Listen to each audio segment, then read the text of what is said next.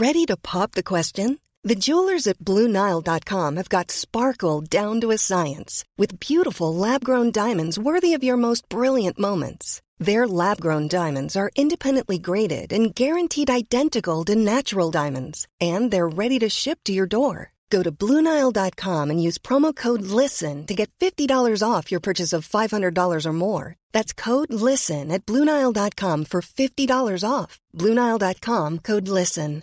Hiring for your small business? If you're not looking for professionals on LinkedIn, you're looking in the wrong place. That's like looking for your car keys in a fish tank. LinkedIn helps you hire professionals you can't find anywhere else, even those who aren't actively searching for a new job but might be open to the perfect role. In a given month, over 70% of LinkedIn users don't even visit other leading job sites. So start looking in the right place. With LinkedIn, you can hire professionals like a professional. Post your free job on linkedin.com slash people today. Hey, I'm Ryan Reynolds. Recently, I asked Mint Mobile's legal team if big wireless companies are allowed to raise prices due to inflation. They said yes. And then when I asked if raising prices technically violates those onerous two-year contracts, they said, what the f*** are you talking about, you insane Hollywood ass?"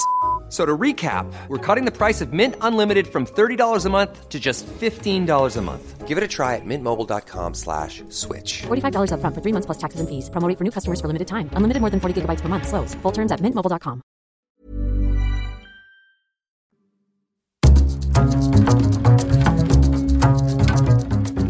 Hola, les habla Miguel Reyes. Quiero contarles de otro podcast de la no ficción, una de las dos casas productoras de Elemental. Se llama Un periódico de ayer y en él exploramos las huellas que la historia de Colombia ha dejado en ciertas vidas. En cada episodio, un periódico de ayer revive capítulos olvidados del pasado del país en campos tan variados como la política, la cultura y el deporte. Si les gustan las historias bien contadas, si valoran la investigación y les interesa la historia de Colombia, les va a gustar este podcast. Aprovechen para ponerse al día que estamos en medio de la segunda temporada. Escúchalo gratis en Spotify y en cualquier otra plataforma de podcast. También lo encuentras en el enlace que aparece en la descripción de este episodio. Muchas gracias.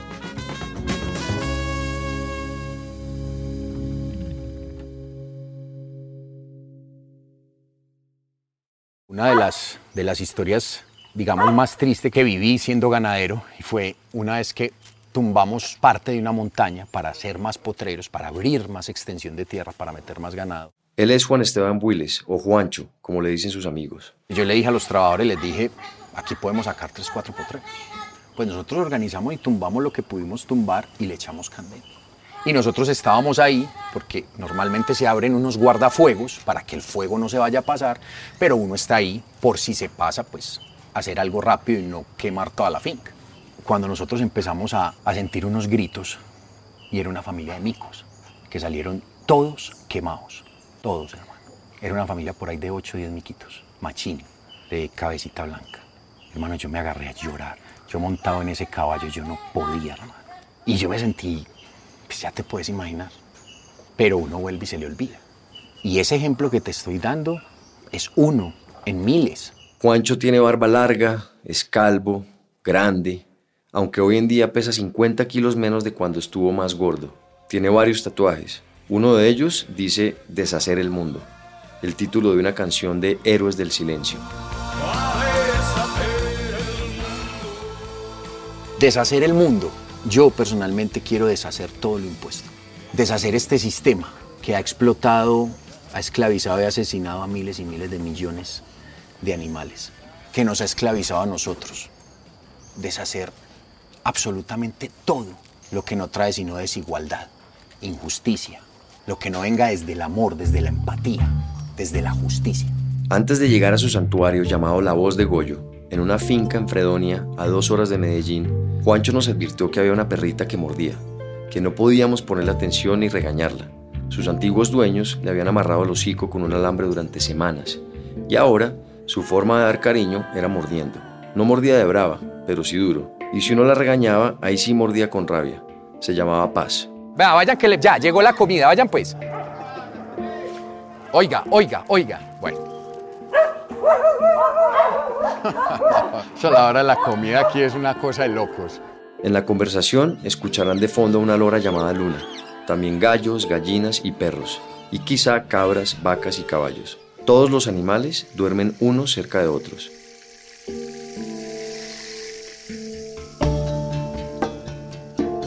Mi nombre es Nicolás Ibargüen. Soy periodista, ambientalista y amante de los animales. Esto es Elemental, un podcast sobre el único planeta con vida del que tenemos noticia, nuestra relación con él y con sus demás especies. Esta es una historia sobre cómo un hombre que tenía un destino asegurado con el negocio de su familia decidió darle un giro a su vida y se propuso reparar el daño que había causado.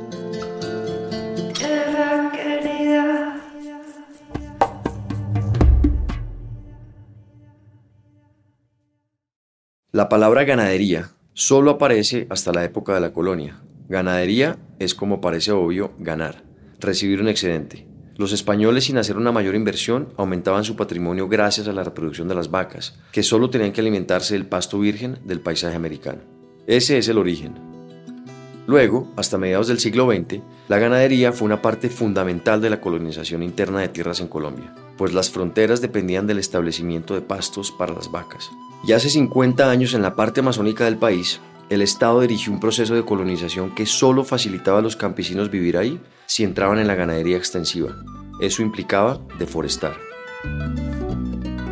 En la segunda mitad del siglo XX, la ganadería se expandió y se modernizó en Colombia. Se crearon las ferias, las asociaciones de ganaderos y estos se convirtieron en figuras de poder.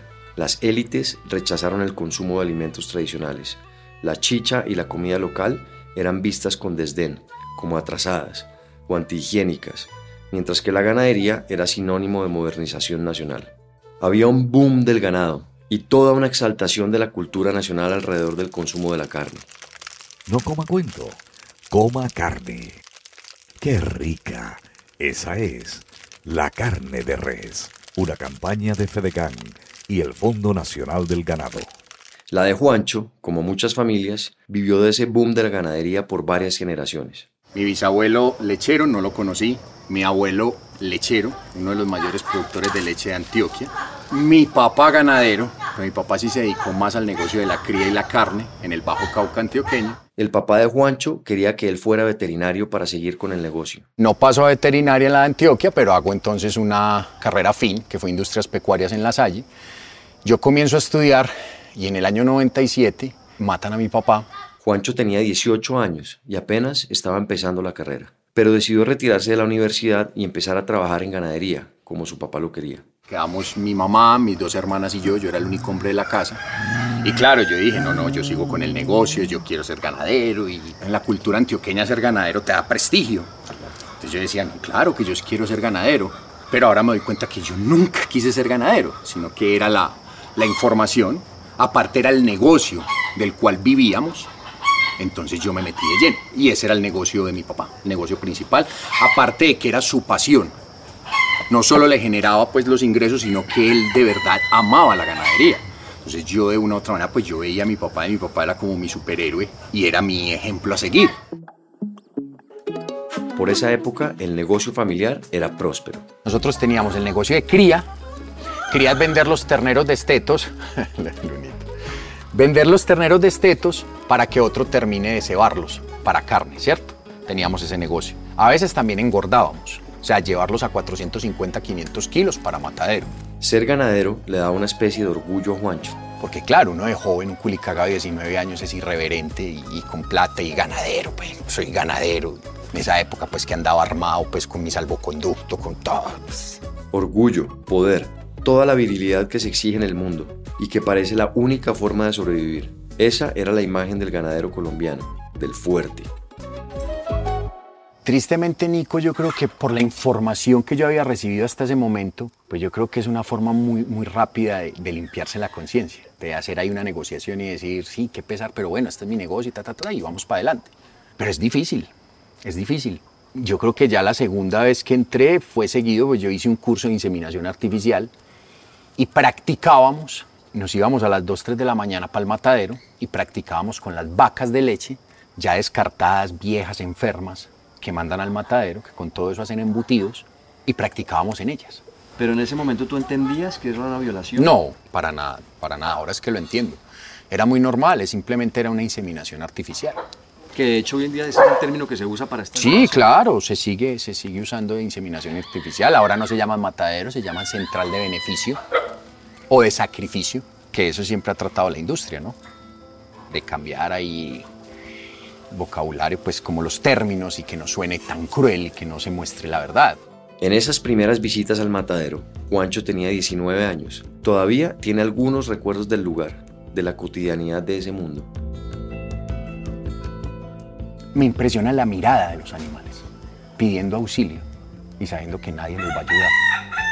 Viendo cómo matan a, a sus propios hermanos, que también desafortunadamente pues en nuestra especie pasa mucho, ¿no? El olor, el olor a muerte. Es que sangre es sinónimo de muerte. Por lo menos pues en ese espacio, ¿no? Y los gritos. Son gritos que te quedan acá, pidiendo auxilio. Es duro, muy duro. Y te digo, y los visité siendo ganadero. Y me daba duro. Aunque en ese entonces Juancho creyera que quería ser ganadero, por tradición, por costumbre o hasta por miedo, ya sentía cierto malestar. Hubo un día en especial, que todavía recuerda, en el que se encontró una vaca que había acabado de parir. En una de esas destetadas, me levanto al otro día, voy al corral y encuentro una de las madres en el corral buscando a su hijo, que se vino desde lejísimos, lejos, lejos, lejos. Estamos hablando de kilómetros. No respetó cercas eléctricas, rompió alambre de púa, hizo lo que fuera con tal de buscar a su, hijo. Entonces eran momentos que yo me cuestionaba. Y yo decía, esto no está bien. Pero bueno, igual seguía. Me cuestionaba cuando destetábamos terneros, porque los terneros los dejábamos en los corrales al lado de la casa y las vacas las teníamos que llevar al último potrero de la finca, porque ese instinto materno hacía que las vacas rompieran alambre, tumbaran cercas eléctricas buscando a sus crías. Porque yo decía, si yo me pongo en la piel de él, yo estando niño, uno viene apegado a su mamá y que de un momento a otro le quitaran a uno la mamá. Yo me cuestionaba mucho, pero igual, al otro día me levantaba y decía, este es mi negocio. Aunque era rentable y aunque era una tradición familiar, estaba viendo lo que había detrás del negocio. Esto no está bien, esto no está bien, porque nadie se alcanza a imaginar lo que le toca vivir a un animal para llegar a un plato de comida, para llegar a un vaso de leche, o sea, en fin, la explotación que viven. Desde castraciones y descorne, quitarle, a sangre fría, que es con un, con un hierro, con una varilla caliente y ponerse la sangre fría al ternero, asimismo los hierros para marcar el ganado. Cada finca tiene su marca para identificar sus animales. La castración, las hembras lo mismo. Fuera de eso, las palpaciones, el destete de los animales, que es de las cosas más crueles que tiene la ganadería, es ver cómo le arrebatan esa cría a su mamá y ver ese instinto materno de ellas, cómo pueden bramar dos y tres días reclamando a sus crías y lo mismo sus bebés buscando a sus mamás. Hasta el transporte de estos animales por horas en camiones, el estrés y el miedo, hasta finalmente llegar a los mataderos, pasar una cuarentena, eso es un via crucis. Llegan a corrales, por lo menos en el, en el, en el matadero de Medellín, son corrales en piedra, a la intemperie, eso los animales deben permanecer varios días ahí, para que, digamos que boten como toda esa materia orgánica, todo eso que tienen adentro, le sirve más al carnicero. Entonces esos animales solo están con agua, dos, tres días antes de ir al matadero. Ya de ahí los entran a la berraca. No es culpa de las personas que trabajan, así lo exige la industria, hay que entrarlos porque ellos se rehusan a entrar, porque es que ellos saben que los van a matar. Uno allá ve las miradas de terror de los animales porque saben, porque sienten el olor a sangre, sienten la energía muerte, sienten a sus hermanos gritar. El matadero para mí es el verdadero infierno. Y esto era solo en la industria de la carne. Cuando nos metamos a la industria de la leche es peor, que los terneritos son mandados al matadero de uno y dos días de nacido machos porque no sirven, es el desecho de la industria. En el negocio de carne, por lo menos, las crías las dejan con sus mamás entre 6, 10, 12 meses, eso de acuerdo al ganadero. Hay ganaderos que destetan a los 6 meses, hay ganaderos que destetan a los 7, 8 meses, hay ganaderos que destetan a los 10. Pero por lo menos digamos que pueden estar con su mamá, recibir toda esa leche, todo ese calostro, poder compartir ese vínculo por lo menos unos meses. En la lechería no, en la lechería, en el negocio neto de leche, porque hay otro que se llama doble propósito, donde utilizan los animales para leche y para carne. Pero en el negocio de la lechería, el bebé macho es descartado inmediatamente, casi que el mismo día que nace. Y esos bebés son tirados a la puta en un camión y van para el matadero. Y con eso hacen embutidos. Esos terneritos son el desecho. Los venden entre 40 y 80 mil pesos. Las hembras no tenían más suerte. Igual son arrebatadas a sus madres porque es que el negocio de la lechería no son los terneros, es la leche. Entonces no le dejan tomar tampoco la leche de su madre. Esas terneras lo que hacen es levantarlas muchas veces con leche artificial en polvo para que sean el reemplazo de esas mamás cuando ya no sirven. Y cuando esas mamás ya no sirven, igual terminan en el matadero. Las terneras estaban ahí para repetir el ciclo, el eterno retorno de la vida de una vaca.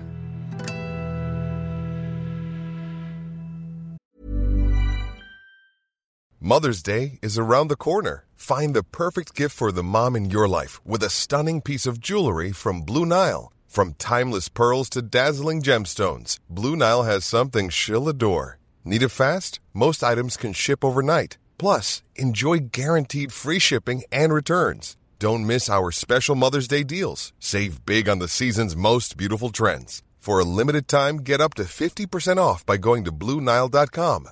That's BlueNile.com. How would you like to look five years younger? In a clinical study, people that had volume added with Juvederm Voluma XC in the cheeks perceived themselves as looking five years younger at six months after treatment. Look younger, feel like you. Add volume for lift and contour in the cheeks with Juvederm Voluma XC. Reverse signs of aging by adding volume to smooth laugh lines with Juvederm Volure XC. For important safety information and to find a licensed specialist, visit juvederm.com. That's J U V E D E R M.com. Not for people with severe allergic reactions, allergies to lidocaine, or the proteins used in Juvederm. Common side effects include injection site redness, swelling, pain, tenderness, firmness, lumps, bumps, bruising, discoloration, or itching. There's a risk of unintentional injection into a blood vessel, which can cause vision abnormalities, blindness, stroke, temporary scabs, or scarring. Talk to a licensed specialist to find out if it's right for you. One size fits all seems like a good idea for clothes until you try them on. Same goes for healthcare. That's why United Healthcare offers flexible, budget friendly coverage for medical, vision, dental, and more. Learn more at uh1.com. A pesar de que Juancho se sentía abrumado por lo que veía o evitaba ver, pasaron varios años más de su rutina como ganadero. De Caucasia, en el Bajo Cauca, salió con su familia hacia Antioquia, a Fredonia, a la finca donde grabamos. Vendimos pues la finca ya.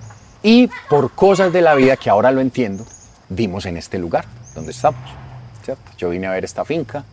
Acá cuando llegué había una ceba en estabulación desde que, desde que la compramos. Es un modelo europeo donde los animales engordan en establo y se hace como el, el confinamiento. Ellos están en el establo hasta que salen gordos para matadero. Ellos de ahí no se mueven. Lo que uno hace es llevarles la comida a ellos. Entonces a mí me gustó. Compramos esta finca. Como te digo, esto es un patrimonio familiar que dejó mi papá. O sea, con la que dejó mi papá en Caucasia, compramos esta. Entonces cuando llegamos acá yo seguí con la ceba, pero a la vez tuve lechería.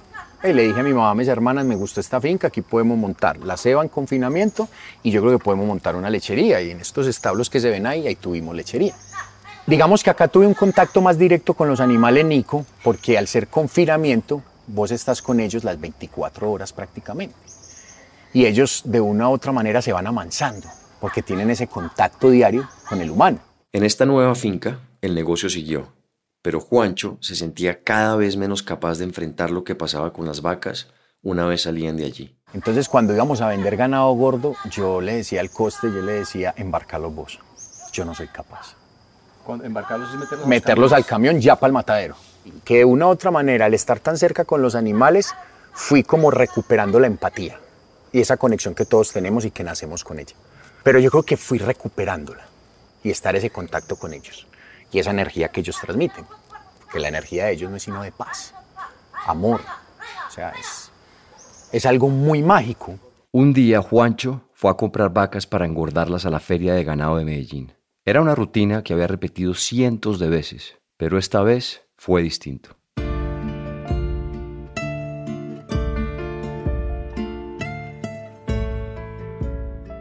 Yo entro al corral y empiezo a escoger, a mirar pues los que a uno le servían para el negocio. Y se me viene un ternero, hermano. Lo más macho del mundo. Se vino, se vino y me empezó a lamer la mano. Yo dije, ve, este parcero tan bacano, me lo llevo. Ni lo miré, yo le dije, este, yo le dije al man, este lo compro con el resto que escoja. Llegaron acá, llegó ese lote de terneros y empieza a nacer una amistad muy grande con ese ternero. El hijo mío lo conoce, que en esa época tenía 5 o 6 añitos, y lo bautiza Osito. Entonces mi hijo cada que venía que a Osito, Osito, Osito, y nos íbamos para el establo y Osito con la nobleza, un temperamento, hermano, tranquilo, con toda la confianza del mundo para, pues, para nosotros. Pasó el tiempo y llegó el momento en que se convirtió en un toro adulto. Y Osito se convierte en- ya en un toro de 450, 480 kilos. De patas fuertes, una joroba grande de camello que tenían los toros de su raza. En los ojos, en su nombre, quedaba el recuerdo infantil de cuando era ternero, del día en que el hijo de Juancho lo bautizó. Sin embargo, había llegado a su adultez. En otras palabras, había llegado el día de irse al matadero. Recuerdo que ese fin de semana yo vine con mi hijo, estaba el domingo en los establos, los establos quedan pues en la parte de abajo. Yo estaba organizando con el coste, por lo mismo por lo que te decía, yo le decía cómo íbamos a despachar, en qué camiones, porque yo no veía eso. Pero yo en mi incoherencia en mi inconsciencia, yo iba a mandar a Osito para el matadero. Sino que afortunadamente ese día mi hijo estaba ahí en el corral y él escuchó la palabra matadero. Él asoció todo, teniendo 5 o 6 años. Y se vino de uno, haceme el reclamo. Me dijo, papá, ¿usted va a mandar Osito para el matadero? Yo me quedé callado, hermano. Y me dijo, usted no puede vender Osito, no es que Osito es nuestro amigo. Si usted vende Osito, yo no le vuelvo a hablar. Ay, hermano, yo me sentí como un culo, pero como un culo. Y yo dije, sí, hijo, tenés toda la razón. Osito es nuestro amigo y Osito no lo vamos a vender. Vendimos después el resto de animales, todos se fueron. Osito queda aquí y Osito se convierte en un animal de más de mil kilos. Y se volvió amigo de Juancho, como la gente se hace amiga de su perro o gato. Un día en que se le acercó para que le acariciara el lomo, un día en el que Juancho le hablaba como estaba acostumbrado a hacer, algo que no puede explicarse en palabras, pasó. Era agosto del 2010. Yo no sé, pero a mí me resetearon estando con él ahí. Yo dije, ¿yo qué estoy haciendo? O sea, como que ahí me cuestioné todo, toda, toda mi vida. O sea, todos mis 31 años en ese momento de vida, yo dije, yo soy un hipócrita. Yo me he llenado la boca diciendo que amo los animales, sí, he rescatado perritos y todo eso, pero me he lucrado toda la vida de ellos. Los exploto, los mato, me los como. Dije, no más. Recuerdo que cuando eso yo estaba casado, mi ex esposa estaba acá en la cocina y era hora de almuerzo y me llamó a almorzar. Yo llegué otro allá, a la cocina, y le dije a mi esposa, ¿sabes qué? Me dijo, mi amor, vení para que almuerces. Y le dije, sí, pero ¿sabes que no va a comer carne? ¿Eso nunca me ha pasado? No, jamás, Nico, jamás. Yo era el tipo más carnívoro del mundo. Pues con decirte que yo comí tortuga, iguana, boa, babilla, lo que vos te imagines. Yo llegué allá y yo le dije, no voy a comer carne. Y me dijo, ¿qué te pasó? Que yo soy un hijo de puta. Todo lo que he hecho toda la vida. Mira, vos sos consciente de que yo me he lucrado de la muerte, del asesinato de animales inocentes, que me los estoy comiendo. Este fue el día en que Juancho dejó de comer carne, de consumir animales. Todavía no pensaba en sí mismo como un vegano, ni tenía una agenda, ni siquiera sabía lo que significaba la palabra vegano. Solo quería detenerse, deshacer lo que hasta en ese momento para él había sido su mundo. Después comenzó a buscar información, a ver si había más gente a la que le hubiera pasado lo mismo. Simplemente dije, y no voy a ser parte de la explotación y ya. Ya después obviamente uno empieza a investigar y sobre todo a mirar, a mirar uno en Medellín quién más es vegano. Porque yo decía, pues yo soy el único, cuando ya vi la palabra vegano, yo decía, "Eh, ¿será que yo soy el único en Medellín? Pues yo no conocía a nadie. Pero bueno, ya empecé pues como a mirar y yo dije, bueno, Más adelante el resto de la familia de Juancho comenzó a seguirlo, su esposa de ese entonces, sus hermanas, su mamá, su hijo y hasta sus trabajadores. La familia que por un montón de años había vivido de la ganadería, del negocio. A los seis años de la conversión de Juancho, Osito se enfermó y murió en la finca.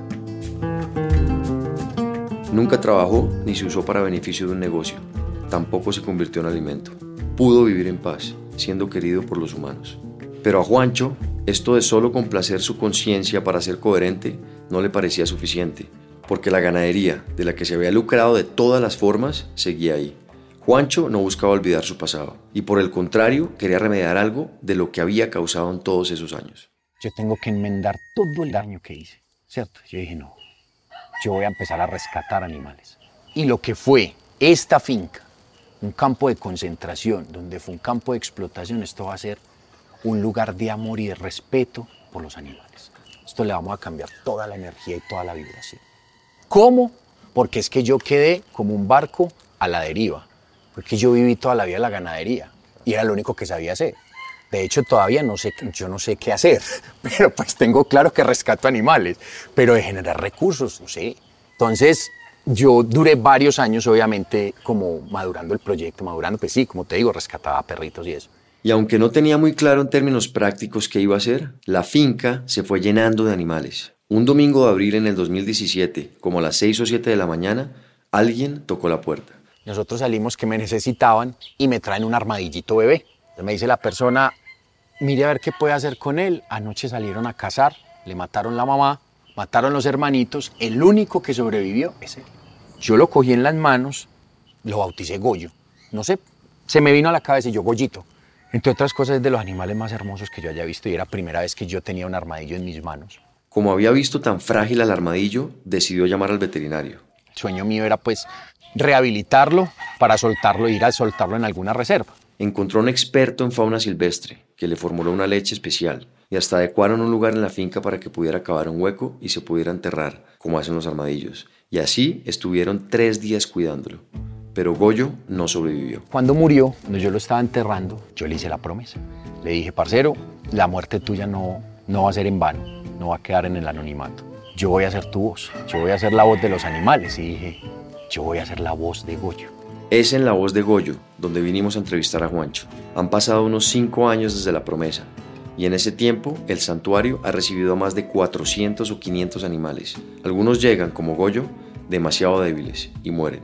Es durísimo la carga emocional, mental, que a veces vos rescatas animales, se la metes toda, toda, toda, los dos días que te mueren porque están en un estado llevados del hijo de puta. Pero también entiende uno en este camino que parte de este trabajo es acompañarlos a morir con mucho amor, con dignidad, sin dolor. Hace poco nos pasó de venir hasta acá por una perrita que estaba por acá en la carretera deambulando, casi que podrida la cara, llegar acá a las 7 de la noche, arrancar de una para la clínica vital en Medellín y a la media hora decir se murió. Pero por lo menos que, que ellos alcancen a conocer ese otro lado de los humanos. Que puedan conocer el amor y que muchas veces puedan morir sin dolor, sin esa agonía que mueren la mayoría de animales. Otros animales han tenido más suerte y se han podido recuperar. Vuelven a la naturaleza, en donde nacieron, o a vivir en el santuario. Como Juancho ya no podía vivir de la ganadería, tuvo que dedicarse a varios oficios que desconocía para mantener su santuario. Le gustaba el tinto y entonces se le ocurrió sembrar café. Trabajó como conductor de Uber, hizo hamburguesas veganas y hasta se fue un año a lavar platos en Estados Unidos. También consiguió alianzas con algunas clínicas veterinarias y con otros santuarios para atender a los animales que cuidaba. Cuando veo el santuario de Juancho, no veo una granja o una hacienda. No veo a las vacas solo junto a las vacas, como esclavas productoras permanentes de leche y carne dentro de una fábrica. Ni veo a las gallinas como máquinas ponedoras de huevos. Mira que aquí hay perros, gatos, gallinas, patos, chivos, ovejos, conejos, tortugas, bovinos, equinos, mulares, cerdos. Los animales se mezclan, se miran entre ellos. Algunos me miran a los ojos. En el ojo grande de la vaca que me observa soy también un animal. En el ojo grande de la vaca veo mi cara reflejada en su vida. No sé si es demasiada fe. Trato de preguntárselo a Juancho. Tú como rescatista de animales, creador de este santuario vegano, y te lo pregunto porque a mí depende el día en que me pregunten, no soy muy pesimista o algo optimista. ¿Tú tienes esperanza de que algún día podamos llegar a ver a los animales como lo que son y que los veamos como iguales? ¿Quieres mi respuesta pesimista o...? No, Nico, mira, te voy a dar el lado pesimista. A mí no me va a tocar. Yo ya estoy a mitad de camino. Yo ya son casi 43 años y esto se va a demorar. ¿Qué va a pasar? Eso que estás diciendo sí va a pasar. Pero ¿sabes por qué va a pasar? no va a ser por un nivel de conciencia de todos los seres humanos, porque es que el planeta Tierra lo va a obligar a hacer.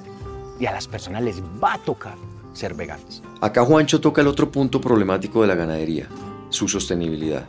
Empecemos por lo que pasa con el agua. En un mundo en el que hay escasez de esta, hay que preguntarse por qué usar unos 15.000 litros solo para producir un kilo de carne de res. Este cálculo, que a simple vista podría parecer exagerado, se explica por lo siguiente.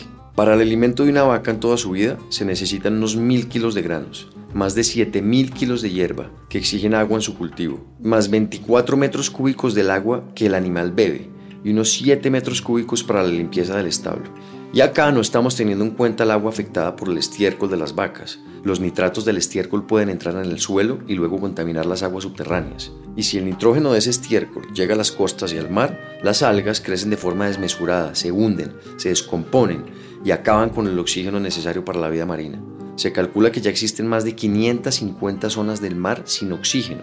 Si pensamos en el aire, hay que saber que la ganadería causa el 51% de los gases de efecto invernadero, los responsables del aumento del calentamiento global, y que además es la causa del 91% de la deforestación del Amazonas, pues los acaparadores de tierras tumban los árboles para criar ganado y demostrar que la tierra está siendo ocupada y trabajada.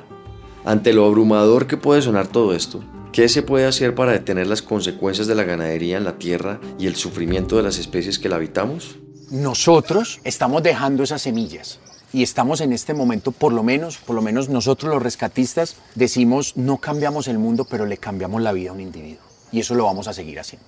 Y los santuarios son muy poderosos por el tema educativo, porque cada que uno muestra una historia la mostramos con todo el amor del mundo, sin juzgar, sin señalar a nadie. Yo lo digo, yo a quién voy a juzgar, quién soy yo para juzgar que fui ganadero. Pero sí tengo la responsabilidad, la obligación moral de entregar la información y decirle a la gente, mire, usted ya decide qué hace con esa información.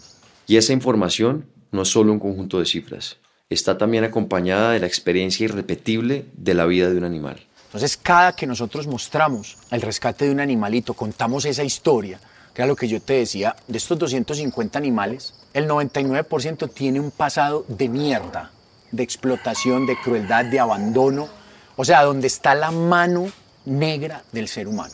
Entonces, cuando nosotros mostramos eso y mostramos a ese animal cómo vuelve a recuperar la confianza en nosotros, que son tan nobles que vuelven a creer en el ser humano, mucha gente se cuestiona y dice.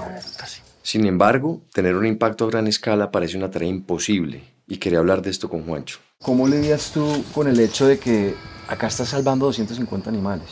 pero solamente para alimentar nuestra saciedad por la carne que tenemos matamos más de 60 mil millones de animales todos los años, solo contando los animales terrestres, porque marinos son, sumarían ya los 200 mil millones de animales. ¿Cómo lidias tú en tu interior? Con No, es muy difícil, es muy difícil. O sea, nosotros celebramos cada vida que podemos rescatar, pero nunca nos olvidamos de eso que vos estás diciendo, de esa realidad tan grande. Esos animales de granja, mal llamados de granja, que logramos rescatar, yo digo que son como los elegidos para entregar ese mensaje y para hablar por todos esos que en este momento están siendo asesinados. Todos los que están en este momento siendo explotados en campos de concentración. Pero es muy doloroso, Nico, que uno quisiera rescatarlos a todos, pero eso es casi imposible, es imposible. Pero como te digo, por lo menos cuando rescatamos el individuo, celebramos y decimos es una pequeña batalla que le ganamos a la industria. En este momento de la entrevista, Sambo, un toro blanco de 800 kilos, se nos acercó despacio y con mucho cariño. Sambo, gordo, qué belleza. Y le empezó a lamer la cabeza calva a Juancho. Ya vas a empezar. Bueno, tiene que quedar. Y hijo de puta lengua que es como una lija, parce. Ah. ya, pasito pues, mi amor.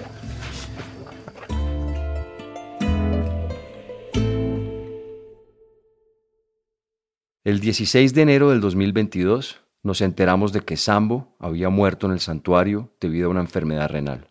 Ese día, Juancho escribió estas palabras. Nuestro gigante Sambo se ha ido de este mundo hace unos minutos. Su cuerpo, majestuoso se ha quedado dormido, sin dolor, rodeado del amor de sus hermanos interespecie que lo despedimos en este viaje infinito.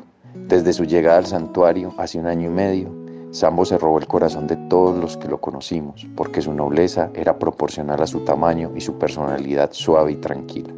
Lamentamos que se haya ido tan pronto. Hubiéramos querido que se hiciera viejo en el santuario, que fueran muchas más las mañanas al sol y las tardes pastando con sus hermanos. Pero agradecemos que no haya sufrido y que esta transición haya sido serena. El vacío que queda es inmenso, la tristeza de saber que es otro miembro emblemático de esta familia al que ya no veremos, aunque sin duda lo recordaremos siempre.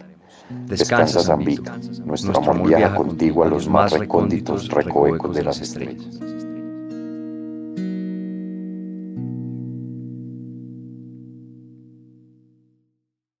En el próximo episodio. Ese reinado no necesita uno estar en un escenario específico, simplemente con que usted vaya hacia donde está la naturaleza y comparte con ella, ya uno se siente rey ahí.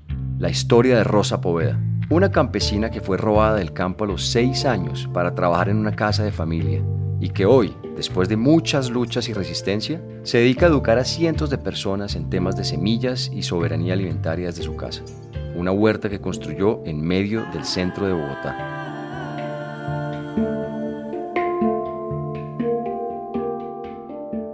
Este episodio es una coproducción de Nicolás Ibargüen, el equipo de la no ficción y de Exao, el guion es de Miguel Reyes y Consuelo Pardo y la edición de Juan Serrano. La mezcla y el diseño de sonido son de Valentina Fonseca y Daniel Díaz. La música de la introducción y el cierre es de Manuela Mejía y el handpan es interpretado por Felipe Ibargüen. La ilustración de la portada es de Camila Preciado.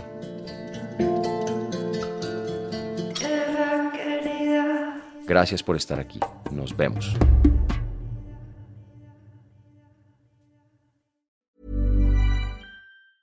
If you thought the only way to get a more defined jawline with natural looking results was through surgery, think again. Juvederm Volux XC is a non surgical injectable gel filler that improves moderate to severe loss of jawline definition and can help you achieve natural looking results with little downtime. Even better, this improved definition lasts up to one year with optimal treatment. No maintenance required. Improve jawline definition for a smooth, sculpted look with Juvederm Volux XC. For important safety information and to find a licensed specialist, visit juvederm.com. That's J U V E D E R M.com. Not for people with severe allergic reactions, allergies to lidocaine, or the proteins used in Juvederm. Common side effects include injection site redness, swelling, pain, tenderness, firmness, lumps, bumps, bruising, discoloration, or itching. There's a risk of unintentional injection into a blood vessel, which can cause vision abnormalities, blindness, stroke, temporary scabs, or scarring. Talk to a licensed specialist to find out if it's right for you.